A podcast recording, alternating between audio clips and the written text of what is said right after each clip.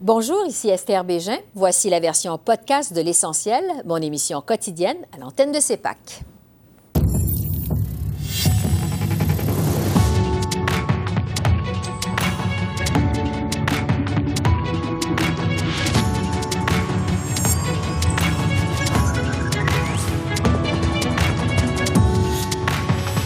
Trêve humanitaire ou cessez-le-feu à Gaza. Yves-François Blanchette nous explique la position du Bloc québécois. Retrait potentiel de l'Alberta du régime de pension du Canada. L'Ontario demande une réunion d'urgence et l'obtient. On analyse l'alliance Trudeau-Ford avec notre panel de journalistes. Et comment mieux lutter contre l'ingérence étrangère? Un comité parlementaire demande un registre des agents étrangers. L'ex-chef du Parti conservateur, Erin O'Toole, est avec nous. Bonsoir, Mesdames, Messieurs. Le conflit entre Israël et le Hamas a fait une septième victime canadienne. C'est ce qu'Affaires mondiale Canada a confirmé aujourd'hui, mais sans donner plus de détails sur son identité ou les circonstances entourant son décès. Ottawa confirme aussi que deux Canadiens sont toujours portés disparus. Le premier ministre Justin Trudeau a répété cet après-midi qu'il est favorable à une pause humanitaire dans ce conflit, mais écarte toujours l'idée d'un cessez-le-feu. Nous nous attendons que pendant que l'Israël euh, se défend en ligne avec euh, le droit international et humanitaire, il fasse tous les efforts nécessaires pour protéger la vie civile. C'est aussi pourquoi euh, on est là pour appeler pour des accès humanitaires, un corridor humanitaire pour livrer des médicaments, la nourriture, de l'eau euh, pour les citoyens de Gaza et, qu'on puisse euh, aussi sortir les civils, particulièrement les civils canadiens et d'autres pays qui sont présentement pris à Gaza. C'est pour ça, d'ailleurs, que nous appelons pour des pauses humanitaires pour permettre justement à, à l'aide et à la protection euh, des civils. Sur ce, je retrouve le chef du Bloc québécois, Yves-François Blanchette. Bonjour, Monsieur Blanchette. Bien, bonjour. Je vais commencer justement par le conflit entre Israël et le Hamas. Le Bloc québécois demande maintenant une trêve pour acheminer l'aide humanitaire. Pourquoi pas un cessez-le-feu comme le veut le NPD? Bien, il y a une différence euh, d'abord dans la référence. La position qu'on adopte est très près de celle de l'Organisation des Nations Unies, de l'Union européenne, du président de la République française, et elle a été à toute fin pratique adoptée également par le gouvernement du Canada dans les derniers jours, en remplaçant le mot trêve par le mot pause, qui à toute fin pratique de la même chose. Une pause ou une trêve, c'est un exercice qui est temporaire. On espère que ce soit durable, mais la demande initiale est temporaire parce que dans ce cas-ci, on veut ouvrir une fenêtre qui permet l'acheminement urgent et qui doit être abondant de ressources humanitaires pour la population civile de Gaza qui souffre énormément. Euh, un cessez-le-feu serait a priori une volonté de cessation permanente. Évidemment, on aimerait tous ça, de cessation permanente des activités dans le contexte d'une négociation d'une paix durable. Mais dans la perspective et du Hamas et d'Israël, on n'est pas dans un esprit de négociation de paix. Le Hamas semble déterminé à continuer ses hostilités et ses agressions, euh, et euh, Israël a bien l'intention de neutraliser une fois pour toutes le Hamas, si tant est que ce soit possible. Donc la différence, elle est assez importante. Elle n'a rien à voir avec les députés du NPD. Elle vient euh, de la communauté internationale. Vous avez rencontré le premier ministre Trudeau ce matin pour faire le point justement sur ce conflit. Qu'est-ce qui est ressorti de cette rencontre? D'abord, on avait, depuis le début, on a mis deux grosses positions de l'avant. La première, c'est la trêve humanitaire, donc un, comme un cessez-le-feu, mais éminemment temporaire, avec aussi euh, le maintien de zones d'acheminement de l'aide humanitaire par la suite, ce qui est compliqué dans un tout petit territoire comme la bande de Gaza, où les tirs euh, peuvent pas être si précis. Donc ça, ça c'est un problème réel. Et l'autre demande, c'était que le premier ministre rencontre en effet les chefs d'opposition. Il faut essayer d'enlever la charge euh, partisane sur cet enjeu-là. Il faut que euh, le Canada et le Québec soient capables de parler d'une voix commune, raisonnablement commune. Et lorsque tu rencontres les chefs de parti une fois par semaine, mettons, euh, ben, c'est plus difficile d'arriver au Parlement euh, deux heures après, puis de vilipender de façon très partisane. Donc, ça élimine ça. Moi, je suis très content de la rencontre parce que le gouvernement canadien s'est euh, remis en contact, s'est retrouvé un siège comme je le demandais, un siège autour de la table des décisions, et on sent déjà depuis quelques jours que la position canadienne est plus solide euh, et plus, plus arrimée sur celle des alliés du Canada.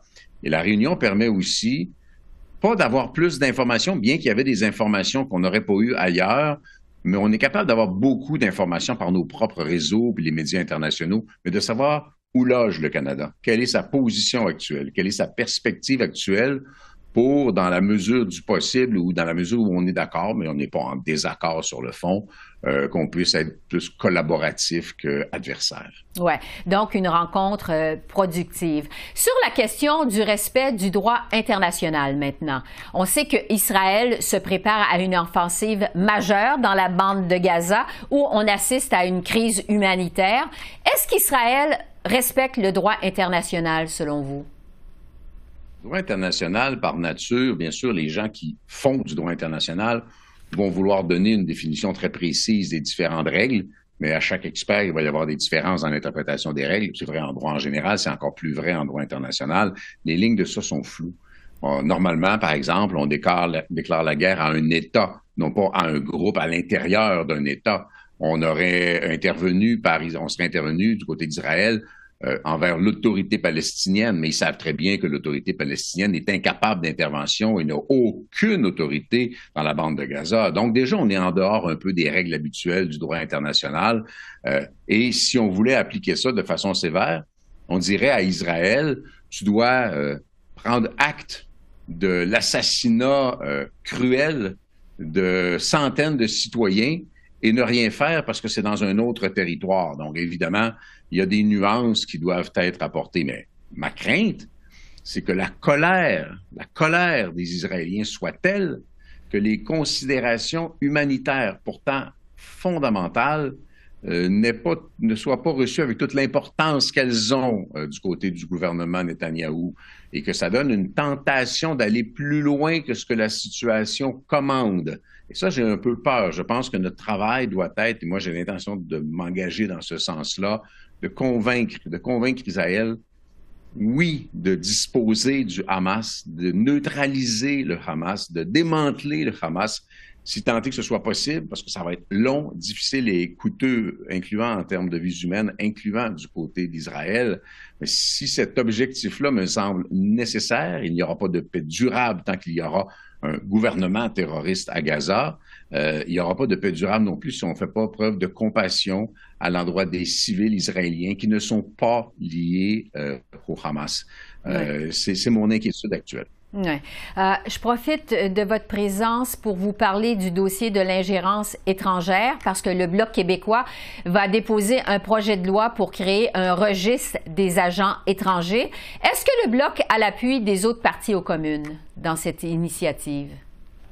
En fait, je m'attends à ce qu'au moins sur le principe, on ait l'appui de tout le monde, parce que c'est normal, c'est la base des choses. Il y a des gens qui ne sont pas des citoyens canadiens et qui ne sont pas assujettis à la protection qui vient avec le statut de citoyen. Je ne parle pas de la sécurité au quotidien, je parle de la protection, l'ensemble des droits qui viennent avec un statut de citoyen qui vient sur le territoire. Donc, on ne peut pas dire ces gens-là, euh, ce serait de la discrimination que de leur demander d'être inscrits sur une espèce de liste, sur un registre qu'on tient. Au contraire, à la lumière des tensions actuelles au niveau international, des activités d'espionnage et d'ingérence qui existent par la Chine, mais pas seulement par la Chine. Euh, on a eu un cas récent avec l'Inde. On sait que la Russie le fait systématiquement, mais on sait qu'il y a des États amis qui ont peut-être un peu euh, les oreilles un peu partout aussi. Là. Donc, ces gens-là puissent être l'objet, au moins dans le cas des États adversaires ou plus ou moins ennemis, d'être sur une liste, dans un registre qui facilite la surveillance de l'activité et qui augmente conséquemment la sécurité des citoyens du Québec et du Canada, et singulièrement la sécurité des ressortissants de ces pays-là qui vivent maintenant ici. Mais concrètement, justement, de quelle façon ce registre-là permettrait de lutter contre l'ingérence étrangère de façon concrète, là? Le principal outil pour lutter contre l'ingérence étrangère, c'est le service de renseignement. Et ça, ben, c'est une base de renseignement permanente et mise à jour. Sur le détail de l'opération, je m'en remettrai bien sûr aux agences de renseignement. Euh, je termine avec vous euh, sur la scène politique euh, québécoise. Le chef du Parti québécois a présenté, vous le savez, lundi son budget de l'an 1 d'un Québec souverain. le premier ministre Legault lui réplique que la priorité des Québécois, c'est pas un référendum sur la souveraineté, c'est plutôt d'être capable de payer leur épicerie. Qu'est-ce que vous répondez au premier ministre Legault? Je réponds assez peu au premier ministre Legault parce que je ne suis pas à l'Assemblée nationale du Québec. Par contre, il faut cesser cette espèce d'argumentaire à la Jean Charest ou à la Jean Chrétien ou à la Justin Trudeau. Les discussions sur l'avenir du Québec sont toujours pertinentes. Et la preuve que c'est toujours pertinent, c'est qu'avant-hier, à l'Assemblée nationale du Québec, unanimement, on a voté en faveur, unanimement, incluant la coalition Avenir Québec, incluant le premier ministre du Québec, en faveur d'une motion qui affirmait la capacité économique du Québec d'être un État indépendant, la viabilité économique du Québec. Les seuls qui sont euh, en mode arrache-cheveux sur ce sujet-là, c'est les libéraux de Québec et les libéraux d'Ottawa, ce qui en soi est la preuve que c'est une sacrée bonne idée. Oui, mais est-ce que c'est une priorité actuellement au Québec? Ça, c'est cette espèce de pratique-là qui est, qui est politique, puis est un, peu médiocre, c'est pas un reproche. C'est comme s'il fallait qu'il y ait une seule patente. Si un gouvernement n'est pas capable de parler de deux sujets ou de huit sujets en même temps, surtout quand il y a 25 ministres, euh, l'État n'ira nulle part. On a le droit de parler de ça, c'est un enjeu. On a le droit d'avoir d'autres enjeux qui sont la santé, qui sont le financement des universités, qui sont euh, la guerre euh, à Gaza. On a l'obligation, quand on est un État responsable et intelligent ou assez intelligent d'être capable de discuter de plusieurs sujets simultanément. Lorsque les Québécois établissent l'ordre de priorité, on leur donne un paquet de sujets, ils en choisissent un. Ils n'affirment pas que tous les autres sont insignifiants. Et on dit c'est celui-là qui est en haut. Le coût de la vie, c'est le premier. Le deuxième, c'est la santé. Puis la souveraineté arrive plus loin. Mais il y a personne qui dit la souveraineté, c'est absolument pas important. Mais je comprends les citoyens de dire, ouais, un coût de la vie, c'est un gros problème à l'heure actuelle. La santé, c'est un problème important à l'heure actuelle. Ça ne veut pas dire qu'on fera pas autre chose ou qu'on ne s'intéressera pas à autre chose. Ça, c'est assez étroit comme analyse. Yves-François Blanchette, merci beaucoup. Merci de votre temps. Un plaisir. Un des dossiers qui a aussi retenu l'attention cette semaine, c'est le possible retrait de l'Alberta du régime de pension du Canada. J'en discute avec les journalistes Michel Sabat, Catherine Lévesque et Yves Malo. Bonsoir à vous trois. Bonsoir. Bon, cette volonté de l'Alberta, ça inquiète les provinces. L'Ontario a même demandé une réunion d'urgence. La ministre des Finances, Mme Freeland, a accepté. Euh, Michel, est-ce qu'on est en train d'assister à une alliance Ford-Trudeau sur ce dossier-là? Très clairement, de facto, euh, M. Ford, dont les euh, citoyens représentent euh, près de la moitié des contributeurs au régime, n'allait certainement pas rester les bras croisés alors qu'il a devant lui Mme Smith de l'Alberta qui, avec ses 15% de contributeurs au régime, dit j'aimerais avoir la moitié de la cagnotte. Alors, on a une preuve aussi de cette forme d'alliance où est-ce que lorsque cette semaine, euh, la ministre des Finances de euh, en tout cas, le ministre euh, des Finances de l'Ontario, oui, c'est ça, a appelé Ottawa pour dire, écoutez, on aimerait ça avoir une réunion d'urgence. Ben tout de suite, Mme Freeland s'est empressée de dire oui, oui. Et d'ailleurs, on avait aussi la semaine dernière M. Trudeau qui avait envoyé une lettre à la première ministre Smith, avec copie conforme à tous ceux qui veulent bien la recevoir dans les médias. Le genre de lettre tellement intense qui reprend les mêmes arguments qu'on a entendus cette semaine de la part de l'Ontario, tellement intense que tu recules de deux pas dans, ta chaise, puis tu as un mm dans la gorge en l'écoutant, en la lisant. Catherine, qu'est-ce que vous en pensez? Euh, je pense que c'est un, des rares dossiers où on voit vraiment que le gouvernement Trudeau est à l'offensive. Euh, visiblement, il savait que bon, euh, les, chiffres qu'avançait Mme Smith n'étaient pas nécessairement les bons. ce sont plus de 50 de la cagnotte, c'est quand même beaucoup. c'est très peu probable que, ce soit le cas, puis que ce soit le chiffre final. Alors, je pense que justement, cette, prise de position de M. Trudeau la semaine dernière, on l'a vu, c'était en quelque sorte de forcer Pierre Poilievre à prendre position et que M. Poilievre finalement, n'est pas du même côté que Daniel Smith, de toute évidence. Alors, cette rencontre qui aura lieu, euh, bon, de façon imminente, semble-t-il, euh, je pense que ce sera vraiment une occasion pour tous les premiers ministres, ben, ou plutôt tous les ministres des Finances, de s'asseoir ensemble, de dire, bon, ben, quels sont les vrais chiffres ici? Est-ce qu'on peut s'entendre sur les mêmes chiffres? Alors, je pense que vraiment, pour l'instant, le fédéral ne dévoile pas son jeu. On ne veut pas là, mettre un, chiffre le concurrent euh, sur qu'est-ce qu'un retrait de l'Alberta voudrait dire. Mais de toute évidence, je pense que Mme Freeland a très hâte d'avoir euh, cette réunion. Oui. Yves, euh, Michel en parlait il y a un instant. M. Trudeau a donc envoyé une lettre à Daniel Smith la semaine dernière. Il accuse son gouvernement de menacer les pensions de millions de personnes âgées à travers le pays. Euh, qu'est-ce que vous avez pensé justement de cette lettre de Justin Trudeau? Ben, vous savez, M. Trudeau peut pas rester les bras croisés. C'est tout à fait légitime pour l'Alberta de dire on veut faire comme le Québec et créer notre propre régime de pension. Mais évidemment, quand M. Trudeau voit les chiffres mis sur la table par Mme Smith, je le comprends d'être horrifié. J'ai fait le calcul. L'Alberta a 11,5% de la population du Canada et dit, selon un rapport provincial de l'Alberta, faut-il le souligner, euh, qu'ils euh, doivent mettre la main sur 58% de la cagnotte. Alors, bien évidemment, c'est clair que ça tient pas la route et c'est clair que M. Trudeau, aux exagérations, doit emprunter à peu près le même ton en attendant que les deux trouvent le moyen de se rencontrer, mais on n'est pas rendu là. Donc, on est dans les exagérations. Euh, on va revenir sur la guerre entre Israël et le, Hamas. Bon, le premier ministre Trudeau a répété aujourd'hui que le Canada est favorable à une pause humanitaire, mais pas à un cessez-le-feu. Michel, comment vous interprétez cette position du gouvernement Trudeau? Bien, écoutez, on a un caucus euh, visiblement divisé chez les libéraux, euh, probablement moins que la semaine dernière. On ne sait pas ce qui se dit derrière les portes du caucus. Euh, mais à voir tout ce qui transpire de ce caucus-là, il doit faire pas mal chaud dans la pièce. Alors, je pense que cette semaine, M. Trudeau a tenté d'accomplir deux choses, réaliser deux défis. D'une part, euh, d'adoucir les divisions dans son propre caucus, et d'autre part, à l'international, euh, de rester un allié indéfectible d'Israël, tout en disant un peu à Israël, euh, come on, on, on peut-tu trouver une voie de passage? Donc lui, il a cherché son espèce de corridor, justement, son corridor politique. son corridor humanitaire, à défaut d'avoir son corridor. Catherine, qu'est-ce que vous en pensez?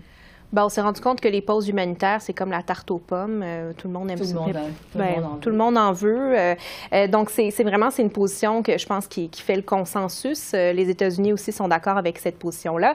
Et ce qu'on a vu, c'est que, bon, autant les libéraux qui prônent un cessez-le-feu, on dit, ben, c'est un bon début. On voudrait, on voudrait évidemment toujours avoir un cessez-le-feu, mais on, on, est d'accord avec ça, que les, les, bon, les, les, députés très, très pro-Israël, qui étaient très anti-cessez-le-feu, on a vu qu'ils disait, ben, écoutez, on est d'accord avec ce, concept-là, en autant qu'on n'aille pas vers un cessez-le-feu. Donc, effectivement, je suis d'accord avec Michel.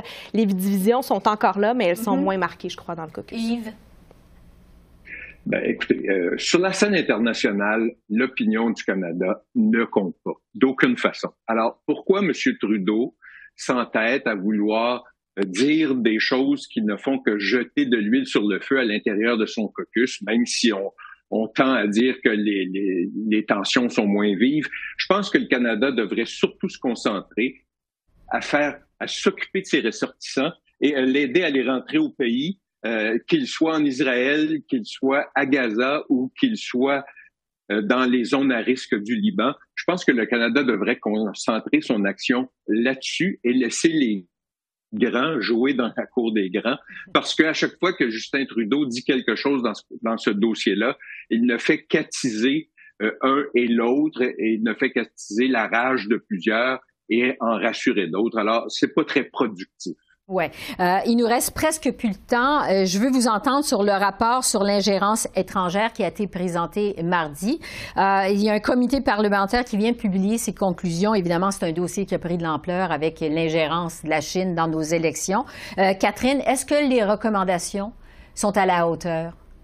Euh, je crois que ce sont des recommandations très vagues, mais en même temps, on ratisse assez large. On parle euh, des lanceurs d'alerte, on parle de désinformation euh, des, des, géants du web, on parle du registre des agents étrangers. Donc, j'ai l'impression que, bon, c'est une étape. On, on recommence à parler d'ingérence étrangère et ce sera certainement un des rapports sur lesquels on pourra se fier ou peut-être même que la, commissaire, là, alors qu'on entame cette enquête publique, pourra se fier là-dessus, peut-être pour émettre ses propres recommandations. Je viens d'en parler avec avec le chef du Bloc québécois, euh, le Bloc qui va présenter un projet de loi pour créer un registre des agents étrangers. Euh, Michel, quelles sont les chances que ça voit le jour? Ben, ça a des bonnes chances. Le, bloc se tanne, le bloc tape du pied, disons, dans ce dossier-là, euh, mais il devrait pouvoir compter sur un vent de dos des autres partis d'opposition qui euh, ont déjà voté au printemps dernier pour une motion conservatrice pour l'enquête et pour le registre. Donc, c'est une priorité, oui, du gouvernement Trudeau. On nous avait promis de déposer un projet de loi avant la pause estivale. Ça n'a pas été fait. Et là, le bloc dit on va, on va le déposer. Maintenant, le diable est dans les détails, donc on va voir si, euh, comment ça va se passer. Yves, il nous reste 20 secondes, le mot de la fin. Oui. Alors, le Bloc fait son travail de parti d'opposition, c'est-à-dire pousser un gouvernement qui est incapable de prendre des décisions. Alors, peut-être trouveront-ils le moyen d'activer la machine, parce qu'avec Dominique Leblanc, la sécurité publique, ça n'a pas l'air de vouloir aller plus vite. Oui, et l'ex-ministre Marco Mandicino avait promis qu'il agirait rapidement dans ce dossier-là, donc on attend toujours. Michel, Catherine, Yves, merci beaucoup. Merci.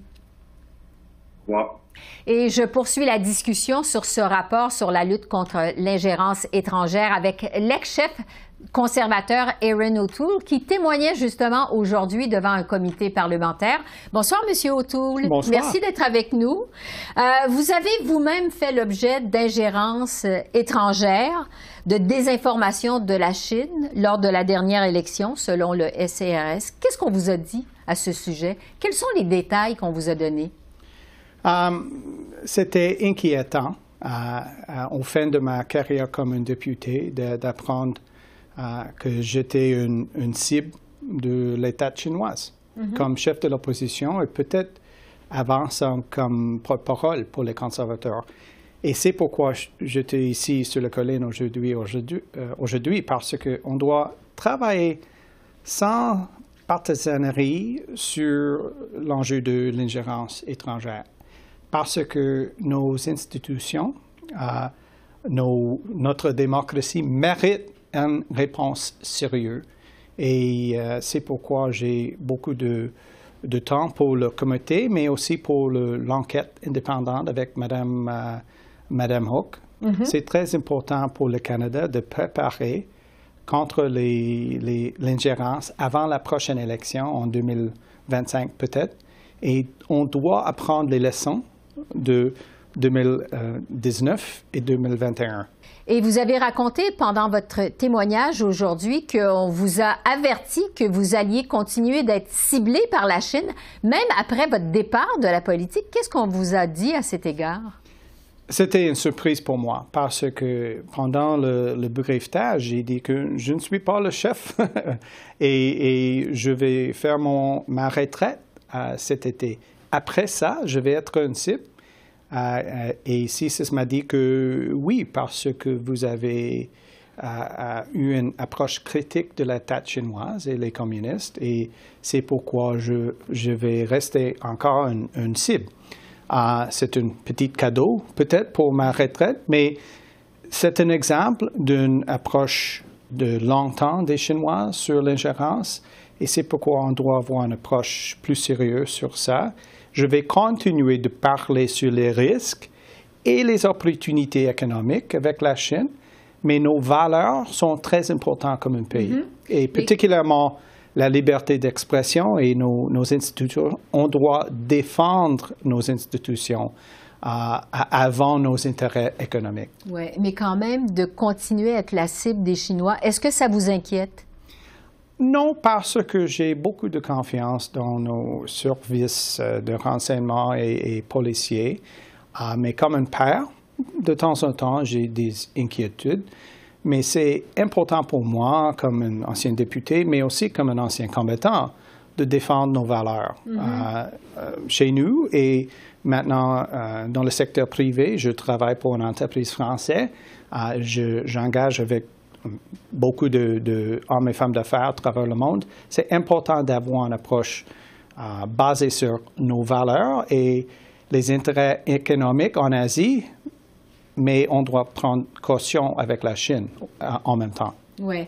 Euh, vous avez demandé aujourd'hui au comité pourquoi personne vous a interviewé à, cet égard, vous ou votre président de campagne, qu'est-ce que vous pensez du travail du gouvernement Trudeau dans le dossier?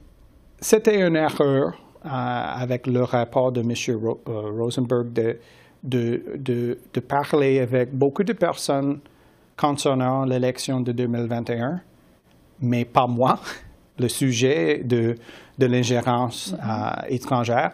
Et j'ai eu un, chef de ma campagne qui était en charge de le sujet. Il a reçu une, une enquête sécuritaire pour le, pour le job. Mais ce n'est pas une part de, de, de la revue. Donc, c'est pourquoi ce n'était pas un processus sérieux, selon moi. Et c'est pourquoi j'ai demandé, il y a un an, d'avoir une enquête indépendante par un juge pas par un, ancien euh, fonctionnaire et malheureusement un ancien fonctionnaire qui a aussi travaillé pour la Fondation Trudeau. Oui. Euh, on a besoin d'une approche sans conflit, professionnelle et basée sur nos lois et nos valeurs. Oui, il y avait le rapporteur spécial, M. Johnson, finalement, qui s'est retiré et qui a laissé la place à une enquête publique menée par Mme Hogg. Pour ce qui est des solutions maintenant, le Bloc québécois va déposer un projet de loi pour créer un registre des agents étrangers. Est-ce que vous êtes d'accord avec cette solution? Est-ce que vous supportez cette initiative? Oui, c'est un outil important et on a déjà proposé ça euh, pendant euh, le dernier Parlement et mm-hmm. c'était un député de moi, Kenny Chu, qui était le sujet de l'ingérence après un projet de loi sur un registre. Ah, donc, c'est un exemple d'un outil important et on doit voir ça et peut-être on va voir euh, une initiative du gouvernement avant euh, le rapport de euh, Justice Hogue parce que nos alliés ont un outil comme ça, on a besoin ici, ici au Canada. Et ce registre, il pourrait ou il devrait prendre quelle forme exactement, concrètement? C'est comme le registre pour les lobbyistes sur la colline. On a, les Canadiens et Canadiennes méritent transparence, et particulièrement sur nos politiques, les projets de loi sur la colline, les réunions avec les ministres. C'est important d'avoir transparence si vous travaillez pour une entreprise ou si vous travaillez pour un gouvernement ou une entreprise euh, qui était réglée par un gouvernement comme la Chine. Et la transparence est importante dans une démocratie. C'est un rôle pour le média, mais c'est aussi important d'avoir euh, totale transparence sur la colline, juste comme les lobbyistes, même chose pour les pays. D'où l'importance d'un tel registre. Erin O'Toole, merci beaucoup d'être passé dans nos studios. Merci. merci C'était excellent. Merci. Et en terminant, un changement important en ce qui concerne la taxe carbone. Le premier ministre Trudeau annonce une exemption de trois ans de la taxe carbone en milieu rural sur le mazout destiné au chauffage domestique dans les provinces où la taxe s'applique. Le remboursement partiel de la taxe carbone destinée aux communautés rurales et éloignées sera aussi doublé. Plusieurs programmes seront également mis en place pour favoriser l'utilisation de thermopompes pour réduire la facture des ménages et les émissions de gaz à effet de serre. Alors voilà, c'est comme ça qu'on a vu l'essentiel de l'actualité de ce jeudi 26 octobre sur la colline du Parlement à Ottawa. Esther Bégin qui vous remercie d'être à l'antenne de CEPAC, la chaîne d'affaires publiques par câble. Je vous souhaite une excellente fin de soirée et je vous dis à demain. Au revoir.